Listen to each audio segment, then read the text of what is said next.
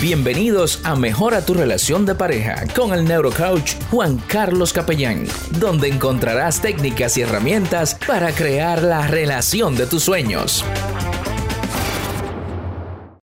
Bienvenidos a su podcast Mejora tu relación de pareja. Mi nombre es Juan Carlos Capellán.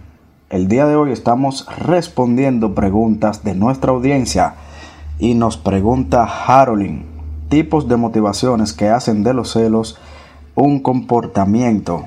Bien, excelente pregunta, Harolyn. Los seres humanos nos comportamos por una intención positiva, por una motivación positiva, y nos movemos por dos razones básicas, por inspiración o nos movemos por miedo. Y en el caso de los celos, la motivación positiva es cubrir el miedo a la pérdida. Así que la posible motivación al comportamiento de los celos es el miedo. Otra motivación puede venir de la falta de confianza o de llenar algún vacío de la infancia. Te puedo citar un ejemplo. Conozco un caso de un joven quien celaba mucho a su esposa, la asediaba, no la dejaba en paz, no la dejaba tranquila. Sin embargo, sus celos no eran hacia una infidelidad, eran celos de tiempo, porque él decía que el tiempo que ella pasaba con otras personas se lo podía dedicar a él. Entonces él sentía celos de ese tiempo que ella no le estaba dedicando a él. Y el problema radicaba en que cuando niño, él, en este caso, no recibió amor familiar, no recibió atención familiar. Entonces él celaba a su esposa, pero no por una infidelidad, sino por un asunto de pertenencia o de tiempo. Segunda pregunta que nos hace Harolyn. ¿Existe un carácter, no personalidad, aclarando, que tenga tendencia a ser celoso? Buenísima pregunta, Harolyn. De hecho, como el carácter es un comportamiento adquirido, es algo que aprendemos durante nuestra vida, entiendo que los tipos de carácter lo que hacen es que establecen una diferencia al momento de expresar ese comportamiento de los celos. Por ejemplo, una persona con un carácter colérico posiblemente reaccione mucho más abrupto, mucho más notorio que una persona, por ejemplo, que tenga un carácter sentimental, que sea una persona que vive con falta de confianza, pero tal vez no expresa de la misma manera Em, el comportamiento.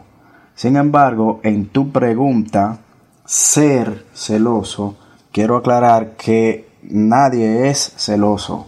Hay un comportamiento que lleva a este tema de los celos. O sea, la gente se comporta de manera celosa o celoso en determinadas ocasiones. Así que ser celoso es un comportamiento, no es una forma de ser. O sea, Tú no puedes ser celosa, tú te comportas de una manera celosa para aclarar ese punto.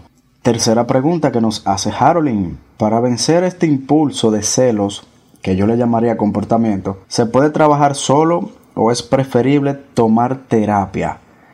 Mira, lo que yo recomiendo es que si la persona no ha tenido la conciencia, si no se ha identificado como una persona que se está comportando de manera celosa y si ese comportamiento ha llegado a niveles extremos, digamos que llegue a niveles de violencia, tanto física como verbal, entonces lo mejor es que busque a un profesional, que busque un coach o que vaya a terapia. Y respondiendo, Harolyn, tu cuarta pregunta, ¿hay algún rango aceptable de celos? Mira, el rango aceptable de celos para mí no existe. Tú te comportas o no te comportas. ¿Sientes celos o no lo sientes? No hay un rango. Lo que hay es una diferencia al expresarlo que se va a potenciar dependiendo de las creencias de la persona, de lo que haya aprendido y de el carácter, como ya habíamos hablado anteriormente. Entonces sí ahí cabe algo, digamos que algún rango aceptable o no, porque hay personas que reaccionan ante este comportamiento de una manera tal vez agresiva, tal vez de una manera pasiva, hay gente que simplemente no lo expresa, sin embargo está sintiendo y se está comportando de esta manera. Bien, seguimos respondiendo las preguntas de nuestra audiencia. Pregunta Alfonsina, cuando se cela, ¿es porque hay amor? Para nada, Alfonsina. El amor no tiene nada que ver con celos, el amor es incondicional y el amor para nada acepta este tipo de comportamiento. Como ya dijimos anteriormente, cuando una persona cela puede ser porque tiene una falta de confianza en sí mismo, porque también desconfía de su pareja a raíz de la falta de confianza que tiene en sí mismo, o tiene miedo a perder a esa persona pero para nada tiene que ver con el amor. Los celos y el amor no son compatibles. Más bien el celo proviene del ego, de esa falsa personalidad que nosotros nos creamos y que interfiere en nuestras sanas relaciones. Y seguimos respondiendo a nuestra audiencia. Y nos pregunta Inbelka, ¿por qué el hombre o la mujer insegura son los más celosos? Excelente pregunta, Inbelka. El hombre o la mujer insegura basa su relación en el miedo, no en el amor. Cuando tú estableces tu relación en función al miedo, la inseguridad te va a dominar, la inseguridad te va a ganar la carrera.